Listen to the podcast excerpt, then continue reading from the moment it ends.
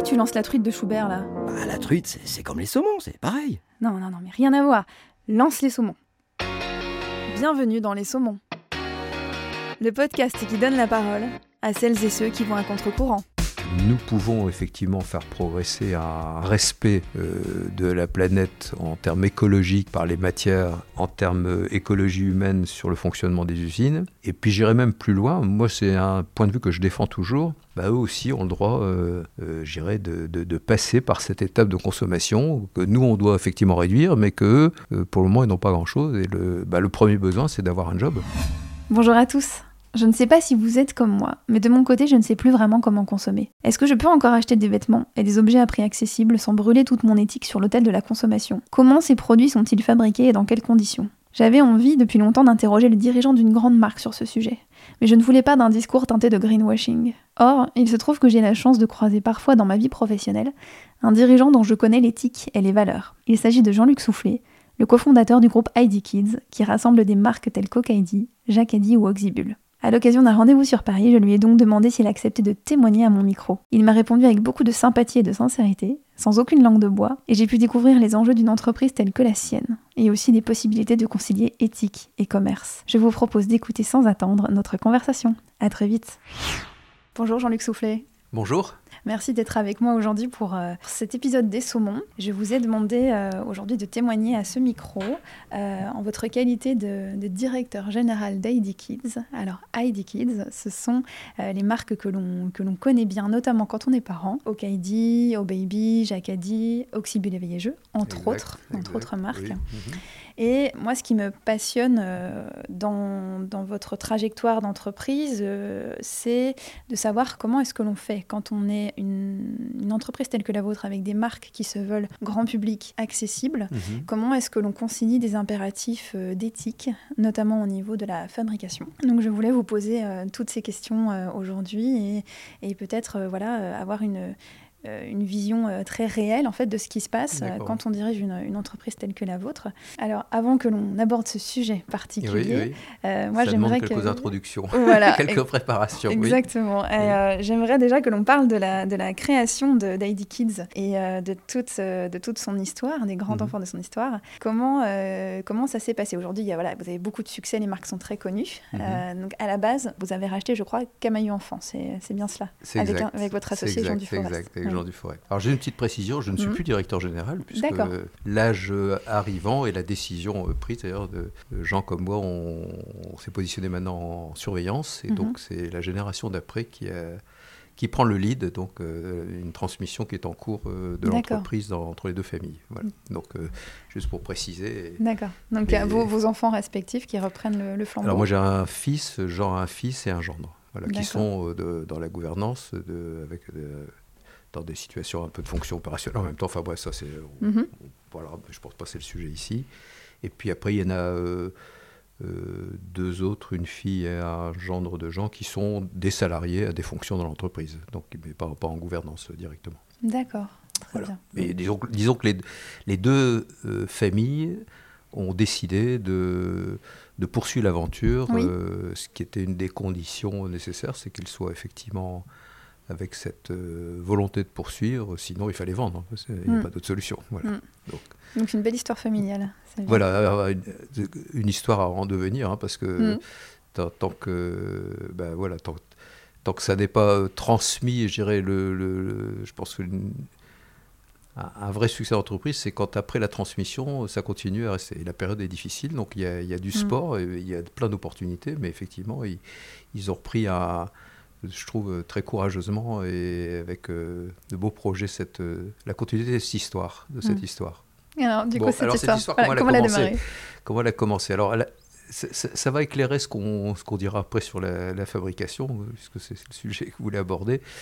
La- en fait, on, Jean et moi, on s'est associés, on avait 50 ans. Mhm.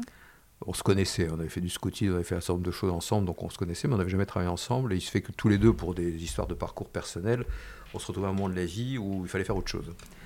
Et, et, et moi, j'avais envie plutôt de reprendre une entreprise. euh, lui aussi voulait redémarrer quelque chose. Et, et en fait, c'est lui qui m'a contacté en disant euh, J'ai pas envie de faire les choses seul, euh, est-ce qu'on fait ça à deux? Et donc c'est comme ça qu'on a démarré. Mhm. Et on a, on a passé pas mal de temps, euh, avec nos épouses d'ailleurs, à, euh, à écrire ce que l'on voulait faire. Et, et fondamentalement, euh, je pense que quand on a 50 ans, on a, on a la chance d'être éventuellement capable d'être passé de la dette au don, d'avoir un peu plus euh, finalement le, le souhait, c'était au moins une des raisons d'avoir arrêté le job d'avant, euh, euh, d'être en concordance personnelle propre entre ses aspirations et la vie professionnelle qu'on Oui. et donc de ne pas dépendre d'un d'un actionnaire euh, trop financier ou trop ceci ou trop cela, et Mm. donc finalement bah, de monter son entreprise et donc d'avoir son propre projet. Jean était dans le même état d'esprit, nos, notre culture euh, euh, scout, euh, nos, nos positions personnelles fait qu'on avait vraiment envie de se mettre dans une...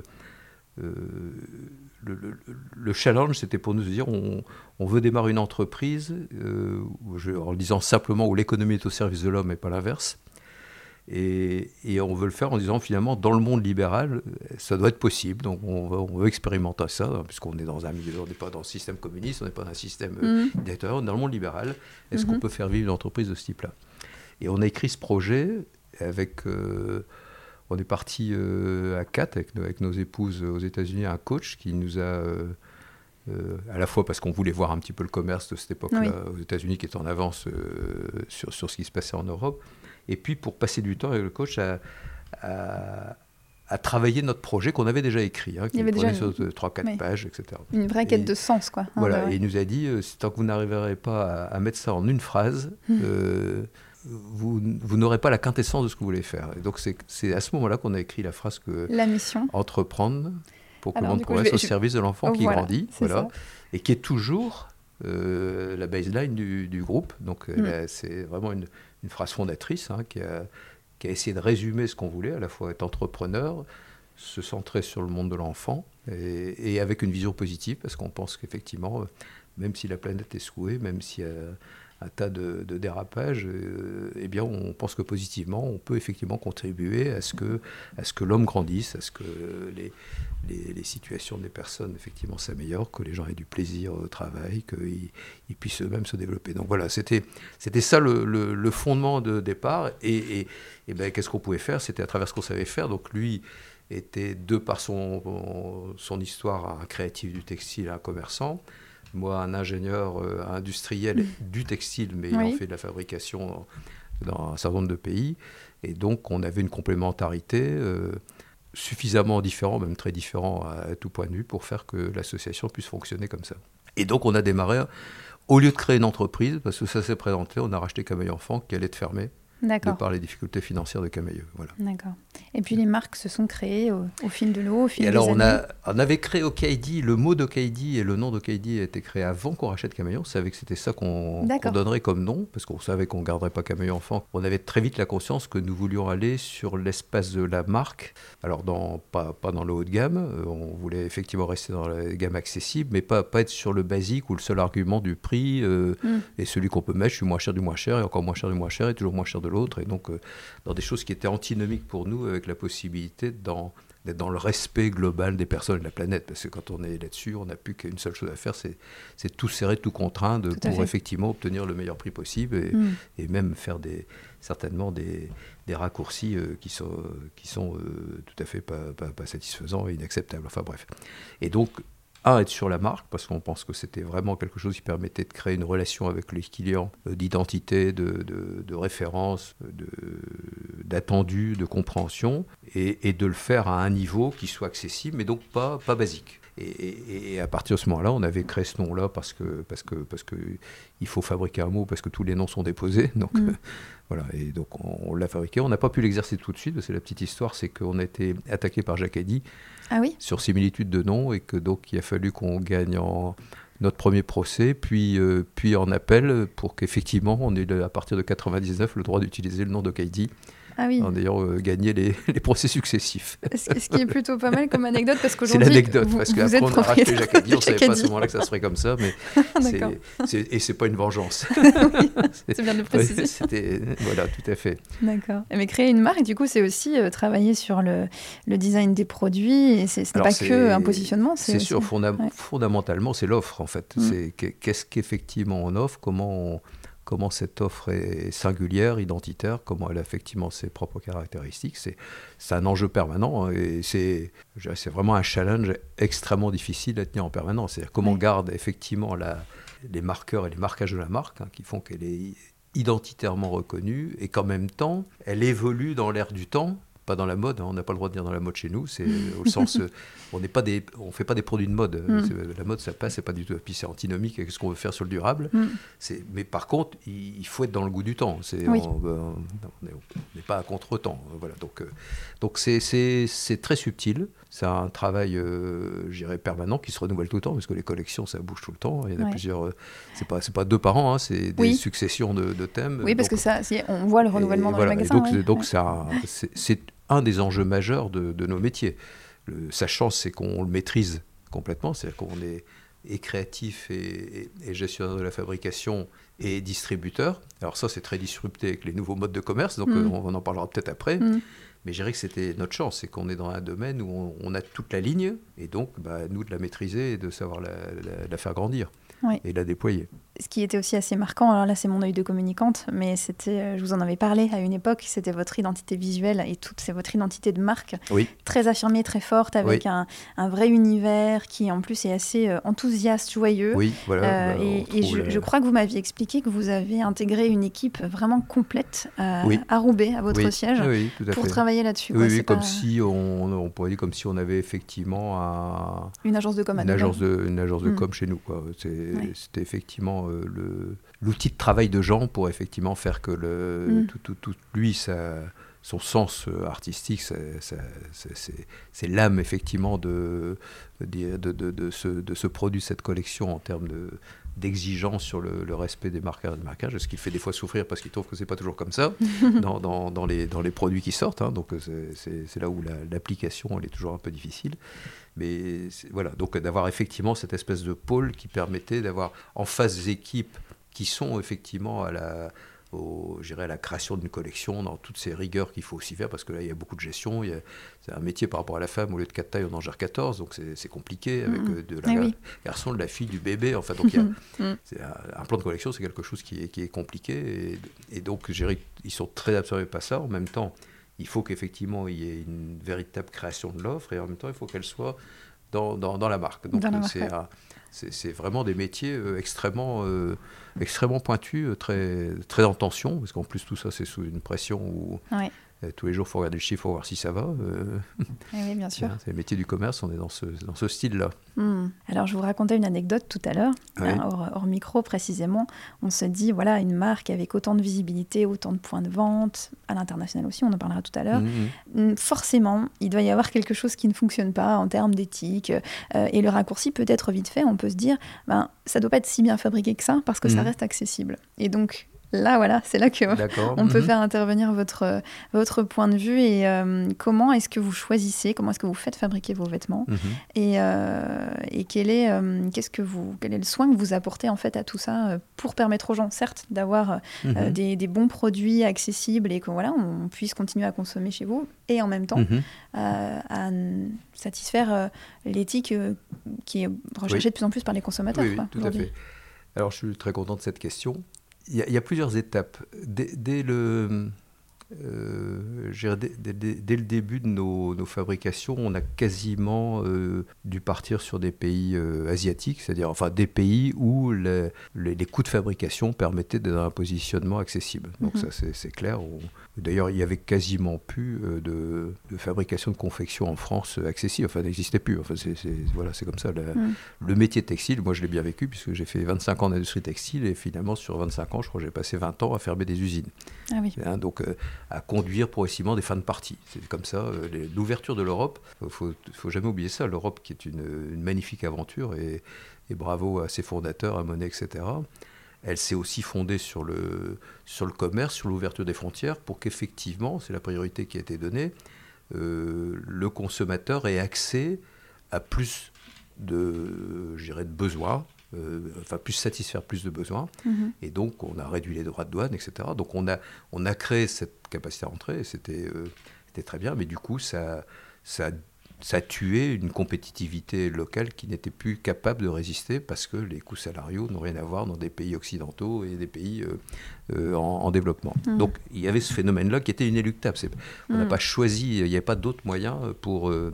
on peut avoir des, on a eu à un moment donné de la proximité avec le Maroc ou des pays comme cela, mais même cela était très divergent en termes de, coûts salariaux par rapport à ce qu'on pouvait faire en Asie. Donc, je dirais qu'il y a ça qui, s'imposait. Ce que l'on a très, très vite fait, c'est de, se mettre en, accord avec un certain nombre d'enseignes, des, grosses enseignes euh, comme Decathlon ou autres, et un processus qui permettait de, euh, de contrôler les entreprises et de partager nos données de contrôle.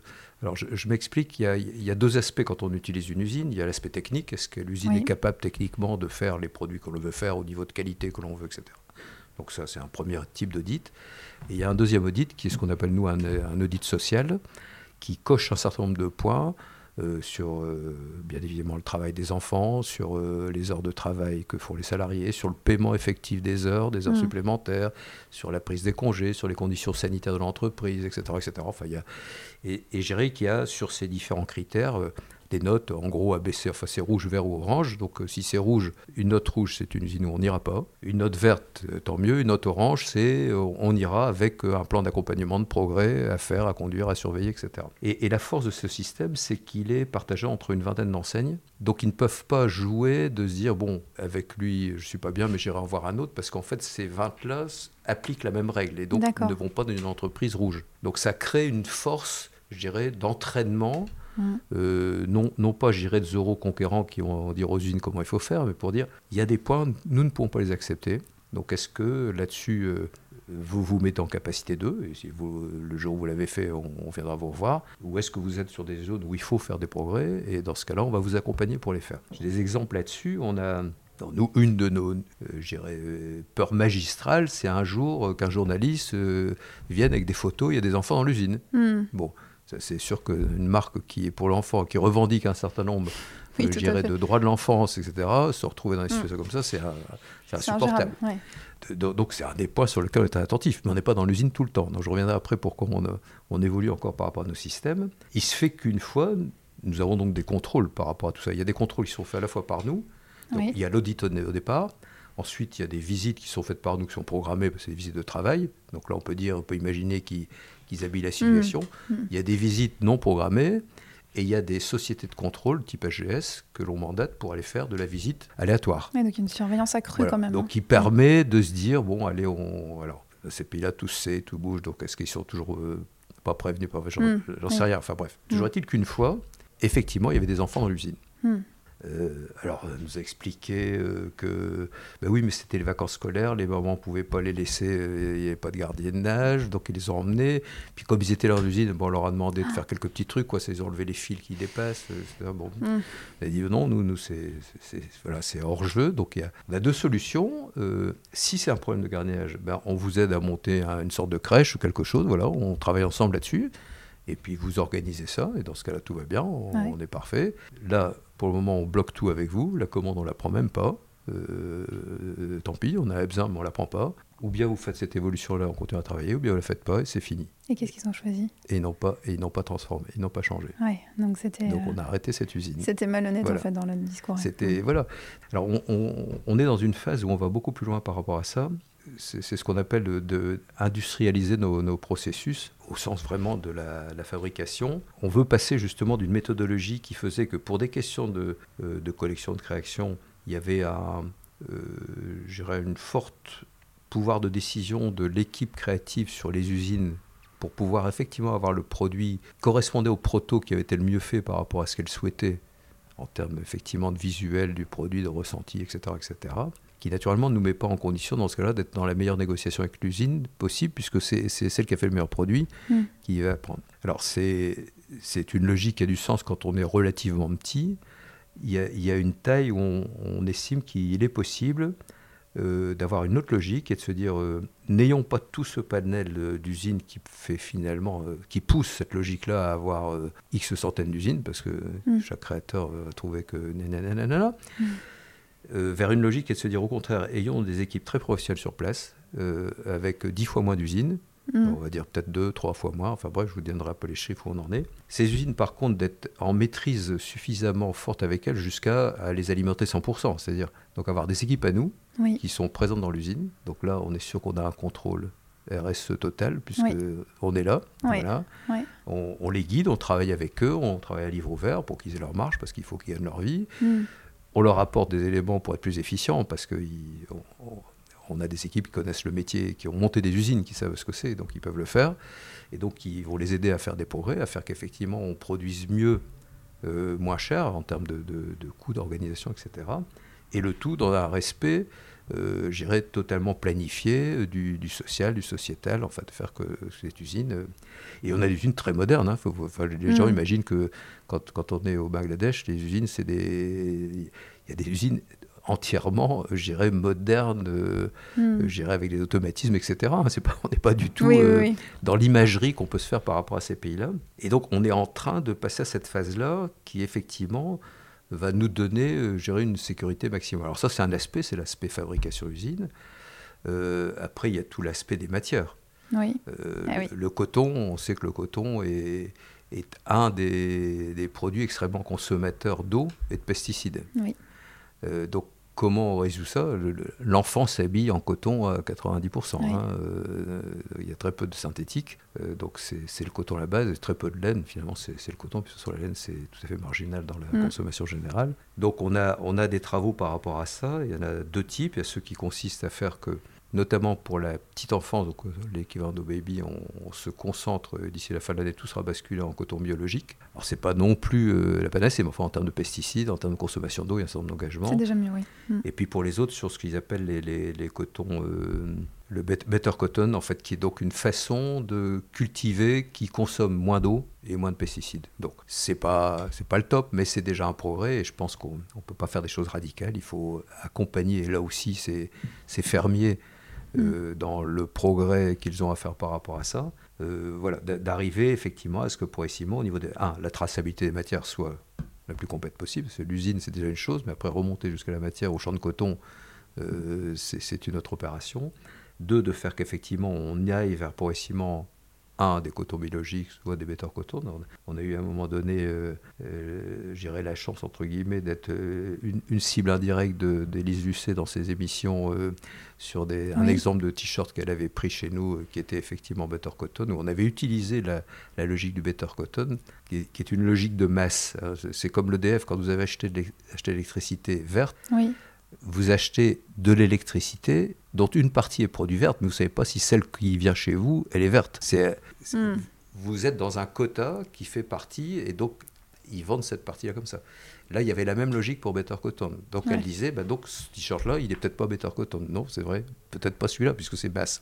Donc, euh, enfin Ouais. bref, ça n'a pas eu beaucoup d'impact, mais il faut faire des progrès pas à pas. Voilà, donc, euh, Mais c'est beaucoup euh, d'enjeux, tout ça, en fait. hein. euh, voilà. Mm.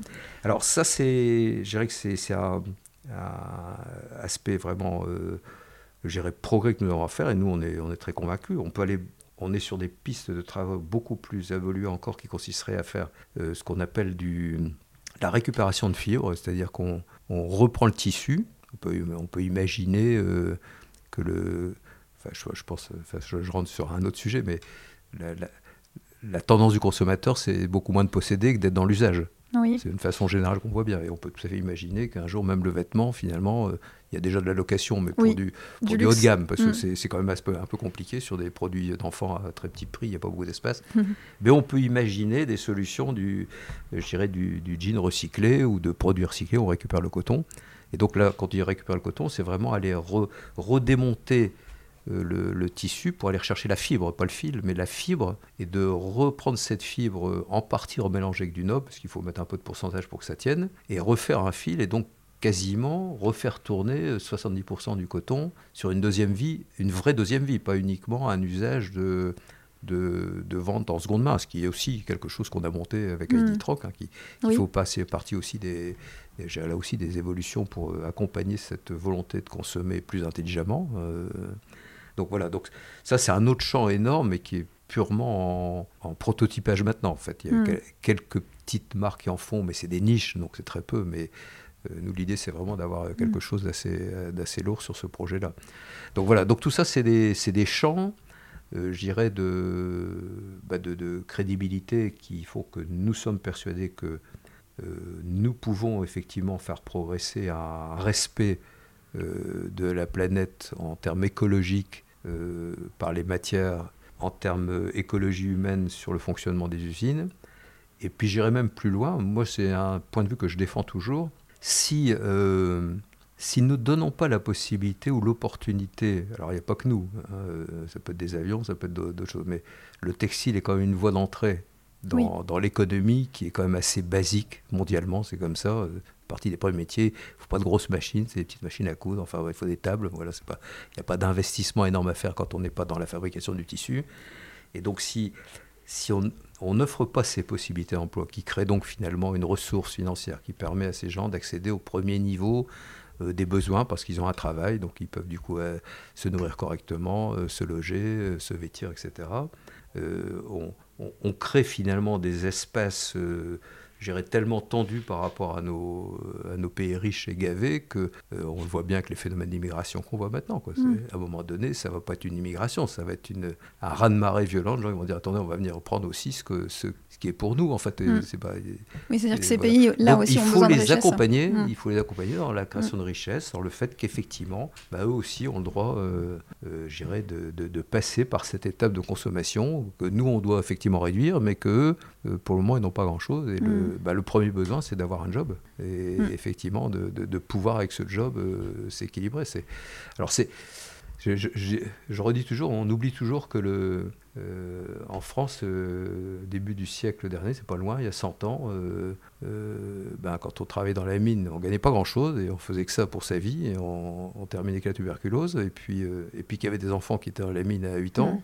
Mmh. Mmh. Et maintenant, on donne des leçons à ces pays-là. Alors, je pense que pour l'enfant, c'est on ne peut absolument pas accepter quelque oui, chose. Pas, pas transiger, bien sûr. Par contre, effectivement, euh, accompagner. Et l'histoire du salaire n'a pas de sens. Enfin, parler du salaire petit ou bagatelle, mais, mais c'est le salaire relatif à, au coût de la vie locale, bien évidemment. Donc, euh, donc je pense qu'on a une vraie, une vraie mission euh, mm. de, finalement d'accompagnement de ces pays-là quand on leur donne la possibilité de créer de l'emploi. Voilà, c'est pas, pour moi, c'est pas une fausse. Euh, euh, c'est pas un faux dédouanement, je pense que c'est une, une, vraie conviction que j'ai. Alors il faut bien le faire, naturellement, quand on voit les, les scandales qu'il y a eu, comme le Riakana, avec oui. des, des, des, usines scandaleusement empilées euh, qui s'écroulent, etc.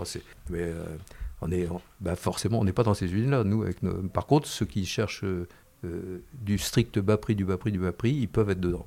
Mm. Voilà, mm. voilà. Donc c'est là aussi tout, nous, tout notre choix dès le départ, c'est de ne pas être dans cette bataille-là, euh, de se positionner au-dessus avec une capacité par une marque de, de faire savoir euh, ce qu'elle porte en termes de responsabilité, donc pour le consommateur d'accepter qu'il y a un prix mmh. un petit peu plus, euh, un peu mmh. plus élevé et donc d'être finalement en cohérence aussi avec ses propres choix. Parce que si finalement je dois résumer, la, le système de consommation tel qu'il a été mis en place depuis des décennies et qui nous permet de nous payer des choses, oui. euh, des, des, jolies choses à prix abordable, oui fait que l'on ne peut plus s'affranchir de faire fabriquer effectivement dans des pays en développement. Oui, alors ça et bougera peut-être d'ailleurs. Peut-être que ça bougera, parce mais que du les coup, salaires euh... montent aussi dans ces pays-là. Oui. Euh, peut-être que nous, on va aussi euh, revenir de par les automatismes, par un certain nombre de choses, à des solutions dans des pays développés. Bon, c'est pas tout de suite quand même, faut pas trop se faire d'illusions quand même. Mais en tout compliqué. cas, les, les entreprises mais... ont cette responsabilité derrière. C'est-à-dire que nous, en tant que consommateurs, on peut aussi un peu euh, lâcher cette pression, hein, euh, oui. avec cette pression écologique de dire oui. oh là là, faut surtout plus consommer euh, de, de, de, vêtements accessibles. C'est soit on achète très cher et que ça dure longtemps, oui. soit voilà. Vous voyez, on peut, on peut avoir cette pression-là. Néanmoins, même choisir. Ceux qui font très cher fabriquent aussi en Asie. Hein. Et voilà, effectivement, pour une bonne partie. oui. On peut pas citer les marques là, vous m'en avez cité deux trois. Effectivement. Euh, et du coup, c'est de se dire, par contre, en tant que consommateur, il faut qu'on choisisse les entreprises où on oui, consomme. Voilà. voilà. malgré tout. Et là, c'est là que ça, là ça faut, entre en jeu. Et, et c'est là faut mm. le, le, aussi la, la, la, mission de l'entreprise, c'est de savoir communiquer ouais. sur ce qu'elle fait. Euh, je pense qu'on n'est pas très bon là-dessus. Nous, on, on, peut faire beaucoup mieux en termes de communication. Là aussi, on est trop euh, imprégné de la culture mm. du Nord, euh, où on ne dit pas trop euh, tout ce qu'on fait, où on veut être sûr que ce soit bien fait pour oser le communiquer. Euh, je pense qu'il y en a qui ont un peu moins de scrupules par rapport à ça. Je, je pense qu'on a énormément de choses qui sont mmh. engagées euh, chez nous. Et il faut donc que le client puisse savoir.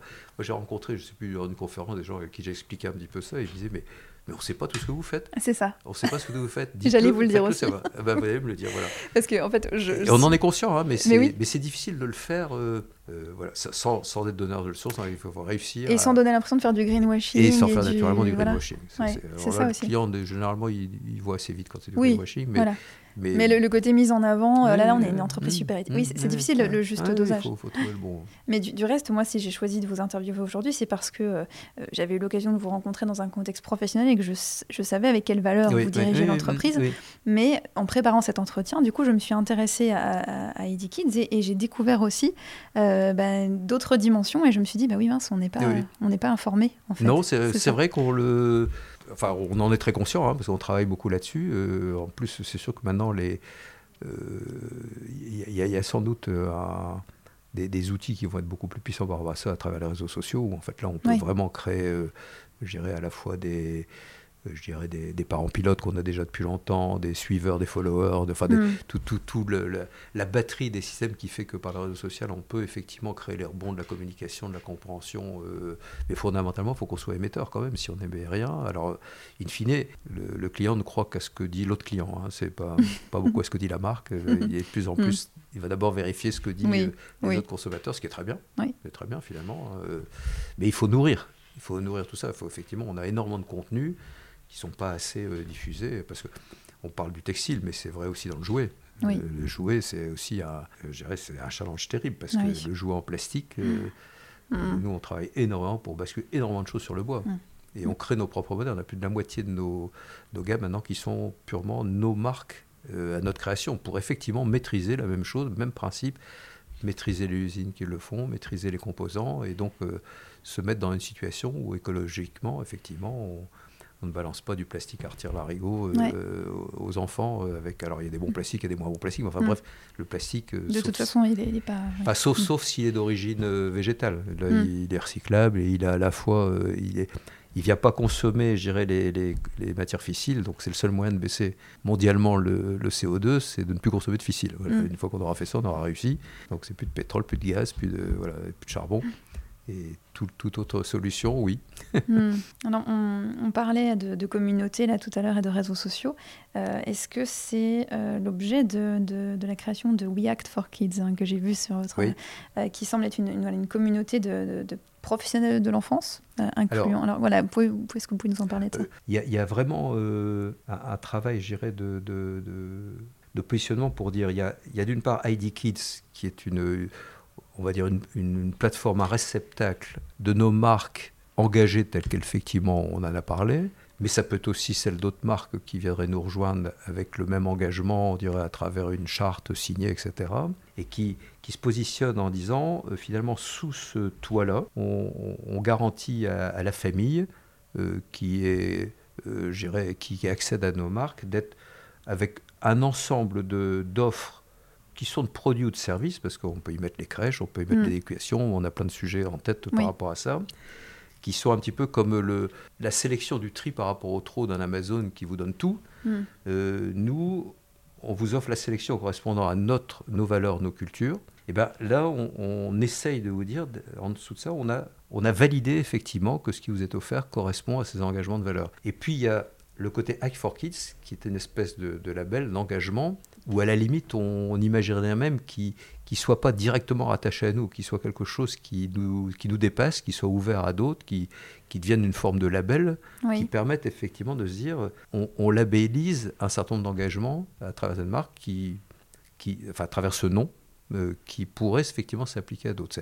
C'est le rêve ultime qu'on aurait, c'est d'avoir cette différenciation, qui quitte à ce que ce soit même monté en association au lieu d'être en business pour qu'il n'y ait pas d'ambiguïté dans, hmm. dans l'esprit des personnes entre, entre les deux. Et les crèches, vous pouvez nous expliquer? Il y en a, c'est des, des, structures qui sont, je, pense qu'il y en a déjà qui sont montées.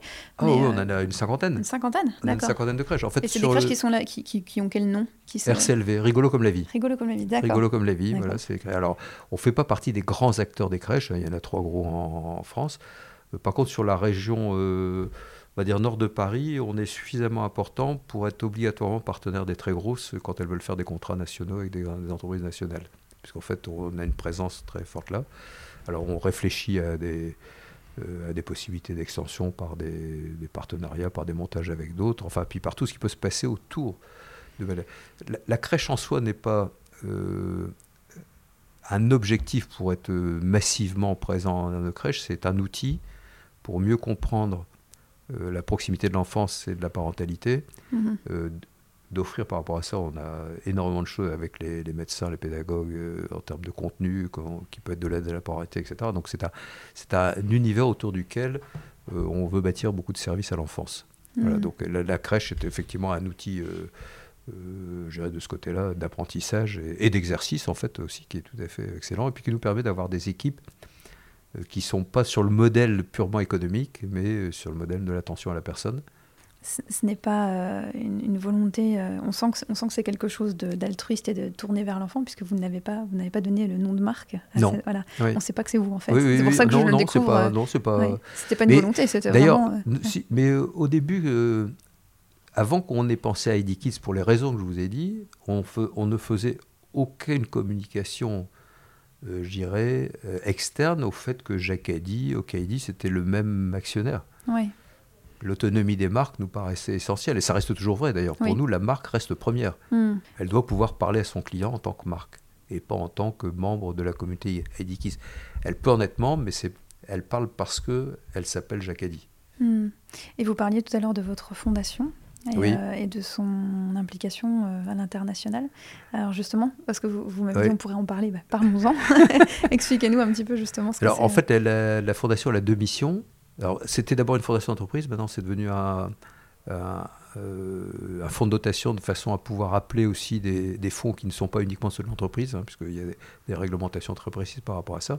Sa, mission, c'est la, la fragilité de l'enfance. Voilà, c'est mm. comment on accompagne des, situations de fragilité de l'enfance. Et avec deux, on a deux, euh, deux pôles d'ancrage. C'est soit les pays où on fait fabriquer, soit, euh, quand c'est près de chez nous, dans, dans les pays où nous sommes, mais là où on a des pôles de présence de nos équipes, soit parce qu'il y a des densités de magasins, soit parce que c'est près des sièges. Ou, donc on peut avoir aussi une action qui, qui n'est pas que l'action euh, qui pourrait être interprétée comme la danseuse du patron qui a fait sa fondation et qui finance tel ou tel machin, mais mm. qui est celle où des collaborateurs peuvent être impliqués, apporter des, des projets liés à des associations, ils sont impliqués, etc. Donc on a un comité qui sélectionne tout ça, etc. Sur... Euh, sur la partie euh, pays en voie de développement, on, a fait plusieurs choses, dont une, une dont on est euh, assez, assez fier, euh, qui est d'avoir monté au Bangladesh. Je, suis allé rencontrer Younous il y a moins 7-8 ans, qui est mhm. donc le prix Nobel de la paix, qui avait fondé le microcrédit, la Gramine, qui était donc une. Sa, sa, conviction et sa logique, c'est de dire permettons aux aux personnes d'emprunter des petites sommes euh, pour monter un petit business qui leur permette de devenir autonomes. Voilà, donc euh, son projet bancaire était s'est, euh, il s'est un petit peu brûlé les ailes quand il a voulu rentrer en politique, donc il a dû rabattre tout ça. Mais son fond, le fond de son sujet était vraiment tout à fait passionnant. Donc on était allé. Et on, a monté un, système qui était le suivant, c'est qu'avec les partenaires industriels où on fabrique au Bangladesh, de remonter un accord avec eux pour récupérer soit les produits qui avaient des, petits, euh, des petits défauts, enfin qui ne pouvaient pas être commercialisés, mais qui sont tout à fait euh, portables, soit les chutes de matière, parce qu'il y en a quand même, euh, il, y a, des mmh. compléments de matière, de faire que tout ça puisse effectivement, ils, nous, ils nous le redonner, c'est-à-dire on le récupérait, de toute façon c'était à nous la matière, bon, il n'y a pas de sujet. Et ces produits-là, on les revendait à ces femmes de la Gramine Bank, donc ces femmes qui utilisaient de l'emprunt et qui achetaient ça au même titre qu'elles achetaient des yaourts à la petite usine de Danone locale qui avait été faite, puisqu'on était en partenariat aussi, enfin en lien avec Danone qui était là-dessus, euh, et, et allaient donc dans les villages, dans la brousse, pour vendre leurs produits. Et donc faisaient du commerce euh, de vêtements. Donc en gros, c'est du t-shirt et du jean. Hein, c'est ça qui était la base nécessaire. Voir, voir des choses un petit peu plus lourdes parce qu'il fait, il fait froid l'hiver. Et, et, donc, elles l'achetaient donc nous, on avait récupéré gratuitement, on leur vendait quand même pour qu'il y ait vraiment un acte.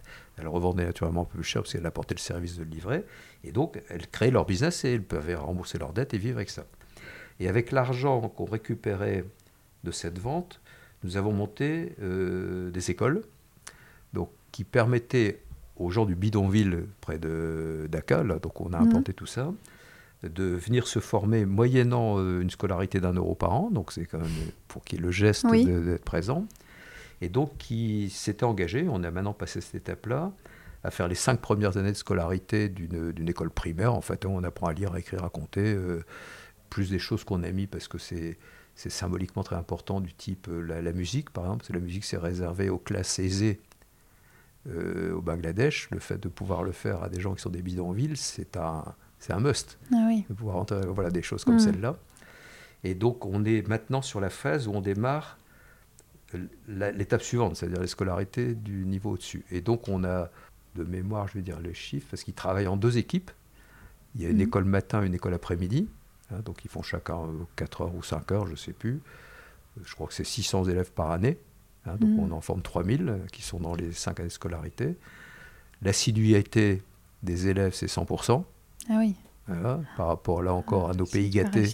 Mm, ouais.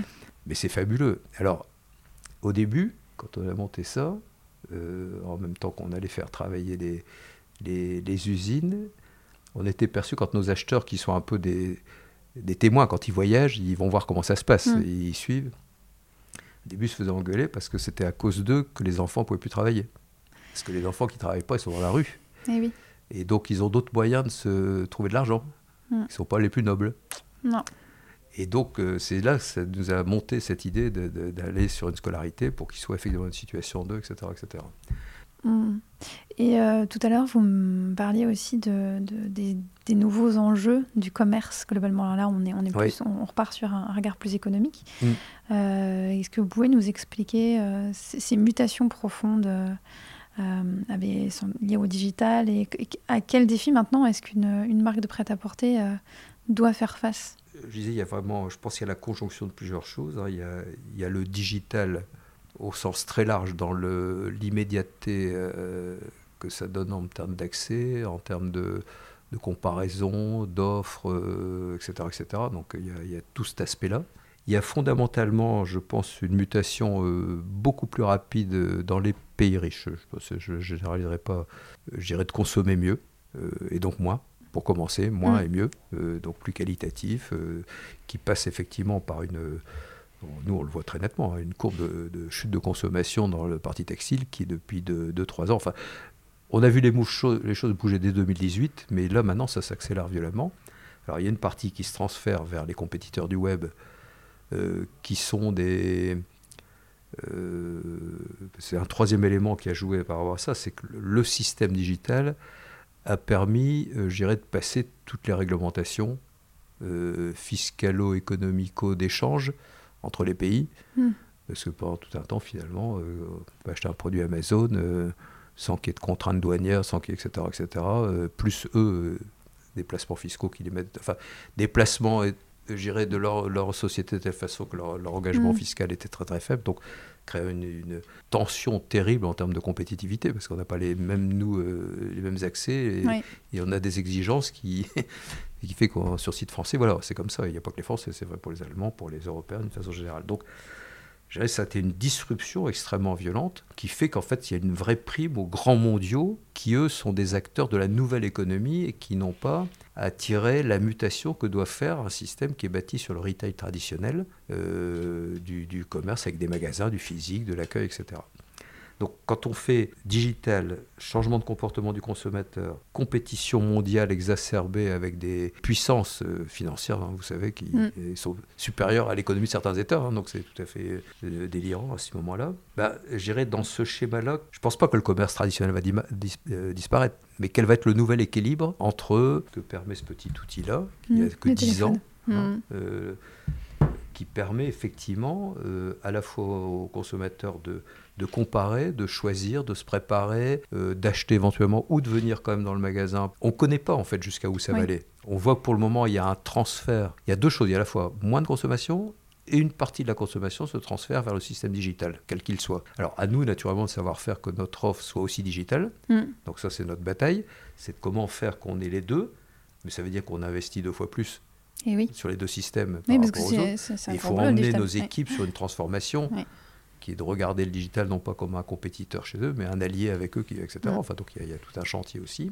et, comment on trouve ce nouvel équilibre économique, et surtout comment on imagine quel sera le futur territoire d'expérience physique qu'un client aura encore envie de faire par rapport à la commodité de la livraison digitale, parce qu'il y a aussi ce besoin-là, on voit, on voit renaître les, les clubs type Airwar, ça s'appelle pas mmh. comme ça, ou les poussettes café, ou les machins comme ça, qui sont donc finalement, on voit des lieux de rencontre. Alors, comment on en fait un espace qui économiquement tient la route parce que, Alors là, on sort au, au loyer euh, des des magasins, qu'ils soient en centre commercial ou en centre-ville, qui sont plus supportables avec la chute de la part qu'on peut faire en vie, etc.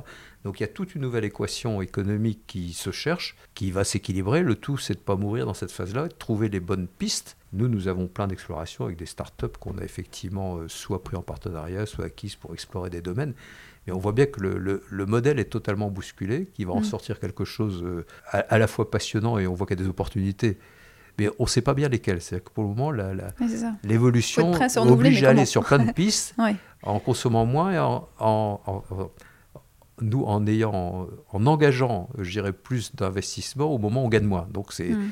on mm. est dans des croisées difficiles il y a, donc des, entreprises qui vont pas passer en fait qui vont, qui vont avoir extrêmement de mal dans cette période là c'est un enfin moi j'ai jamais vécu sur mes 50 ans de vie professionnelle des mutations aussi violentes c'est vraiment la caractéristique supplémentaire c'est que c'est violent et mondial. Mais c'est euh, vraiment intéressant votre point de vue parce que euh, euh, je ne savais pas si effectivement il y avait un, réel impact euh, sur la consommation. Ah, On a l'impression parfois d'être dans notre petit précaré à, écolo, hein, mmh, à mmh, essayer mmh. de consommer différemment. Puis en même temps, on voit aussi des sacs de courses remplis chez les gens. Donc on se dit, bon, en fait, non, il n'y a rien qui bouge. Oui, si, si, ça, bouge, ça, bouge. ça bouge.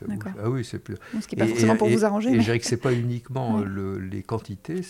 J'ai une courbe que je n'ai pas ici où on voit l'inflation sur 20 ans et on voit le, euh, l'inflation du prix textile sur 20 ans. Et il y a une courbe qui est comme ça et l'autre elle est comme ça en dessous. Non seulement on consomme moins, mais on mm. consomme beaucoup moins cher. C'est-à-dire que mm. les performances ou la bataille du prix a fait que globalement l'offre c'est toujours euh, j'irai améliorer en termes d'accessibilité pour le, pour le client. Donc mm. ça veut dire que ça a contracté toutes, les, tout avoir, oui.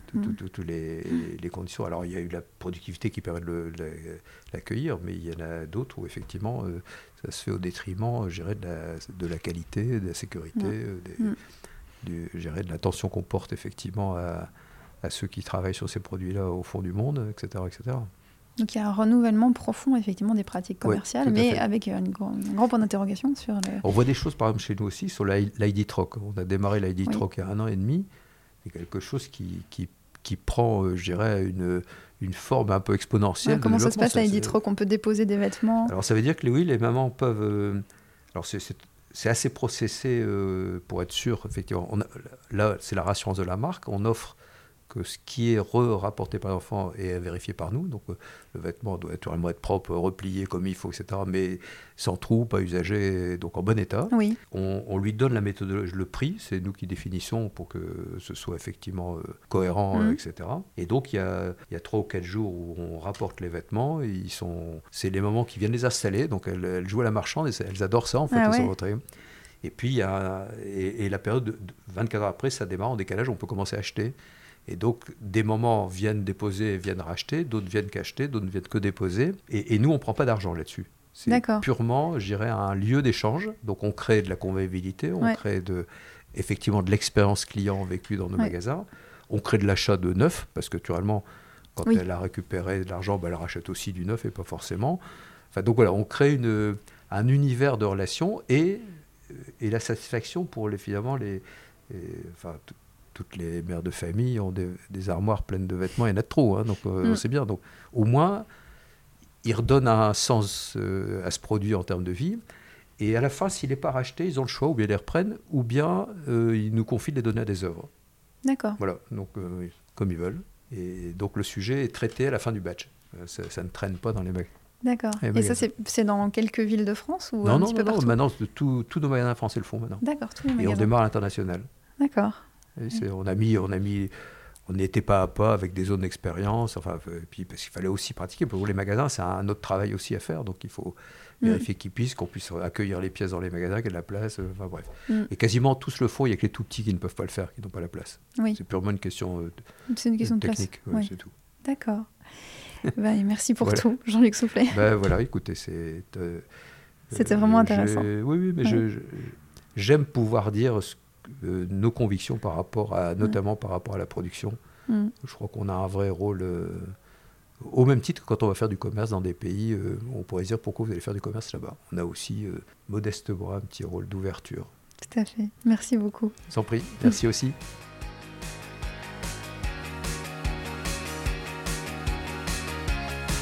Je vous retrouve très vite pour un nouvel épisode des Saumons. Si vous aimez ce podcast, n'hésitez pas à le réécouter, le partager et à lui attribuer quelques étoiles. J'en profite également pour remercier Cyril à grâce à qui ces enregistrements sont possibles. À très bientôt et merci.